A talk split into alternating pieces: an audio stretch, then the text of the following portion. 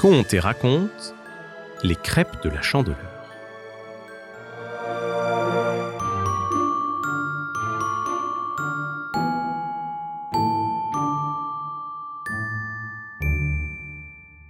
Bonne maman, c'est nous Les trois enfants se précipitèrent dans la maison qui sentait bon les meubles cirés et le feu de bois. Pour eux, le plus beau moment de la semaine venait de commencer. Castille, petite brune aux yeux pétillants, Clotilde aux boucles dorées, et Albéric, petit bonhomme blond comme les blés, étaient, comme tous les mercredis après-midi, gardés par leur grand-mère. Celle-ci les accueillit avec un sourire bienveillant. Venez les enfants, nous allons cuisiner cet après-midi.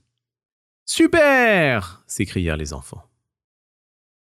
Ils se précipitèrent dans la cuisine où les attendait une jatte pleine de farine, un litre de lait et quelques œufs. Bonne maman les regarda d'un œil malicieux. Savez-vous quel jour nous sommes aujourd'hui?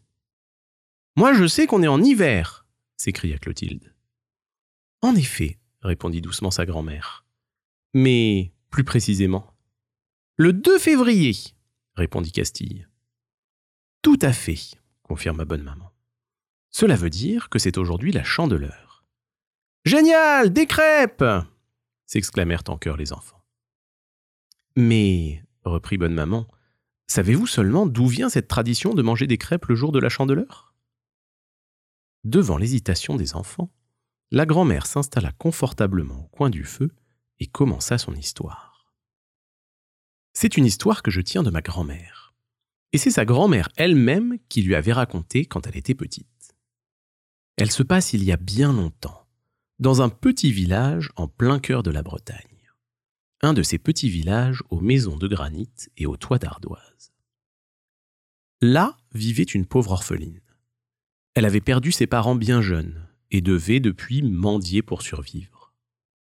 Et cette année-là, le mois de février était particulièrement difficile pour elle. La neige tombait et le froid se faisait mordant. Toute la journée, elle avait mendié.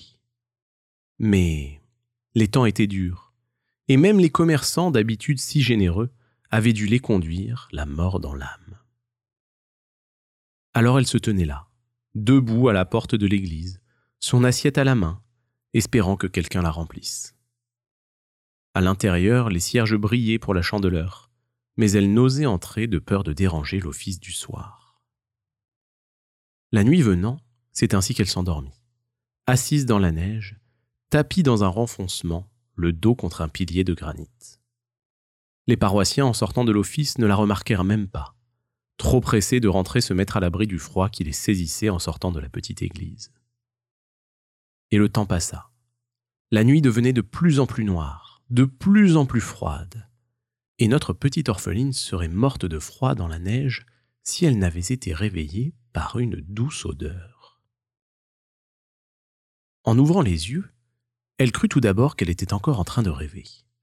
Son assiette, tout à l'heure vide et froide, était désormais pleine d'une montagne de crêpes bien chaudes et bien dorées qui lui réchauffaient les mains.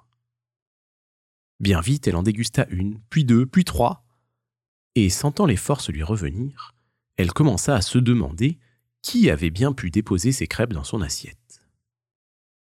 Elle pensa tout d'abord au curé et se rendit chez lui au presbytère. Non, mon enfant, je ne savais même pas que tu étais là. Sinon, je t'aurais donné quelque chose, mais en l'occurrence, ce n'est pas moi. Merci tout de même, monsieur le curé, répondit la petite fille en lui donnant une crêpe de sa pile. En sortant, elle se rendit chez le boulanger. Il était à l'office. C'était donc sûrement à lui qu'elle devait de si bonnes crêpes. Ce n'est pas moi, répondit le boulanger.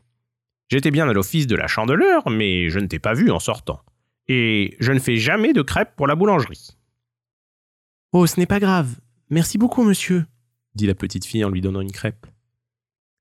Ce doit donc être l'institutrice. Je l'ai vue entrer dans l'église tout à l'heure, et elle est si gentille, pensa la petite orpheline en se dirigeant vers l'école. Hélas, non, s'entendit-elle répondre.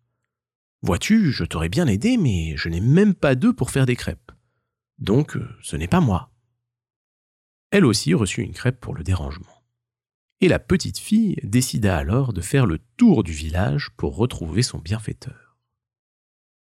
Toute la nuit, elle alla de maison en maison, cherchant son donateur et distribuant des crêpes à chacun. Mais au petit jour, il fallut se rendre à l'évidence, personne du village n'était à l'origine de ces délicieuses crêpes. Et le mystère demeure.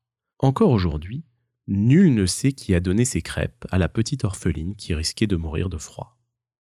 Mais, depuis ce jour, les habitants ont pris l'habitude de manger des crêpes le jour de la chandeleur pour se souvenir de cette nuit où une orpheline sauvée par une pile de crêpes a porté de la joie dans tout le village.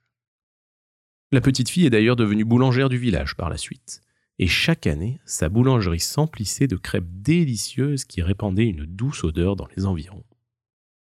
Cette tradition s'est ensuite répandue d'un village à l'autre, et depuis, tout le monde mange des crêpes le 2 février en souvenir de ce beau jour. La grand-mère se tut, regardant ses petits-enfants qui buvaient encore ses paroles, émerveillés par cette histoire. Allez, dit-elle, aujourd'hui c'est à nous de nous régaler. Allons à la cuisine. Tous se levèrent et se dirigèrent vers la cuisine. Mais Clotilde s'approcha de sa grand-mère et lui chuchota. Bonne maman, est-ce que tu sais, toi, qui a donné les crêpes à la petite fille?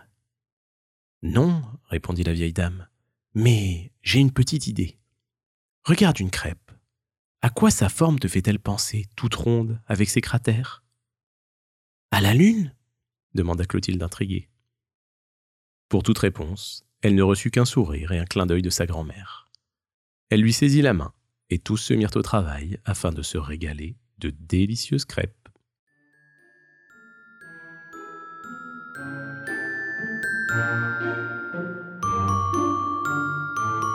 Retrouvez Conte et Raconte sur YouTube et en podcast.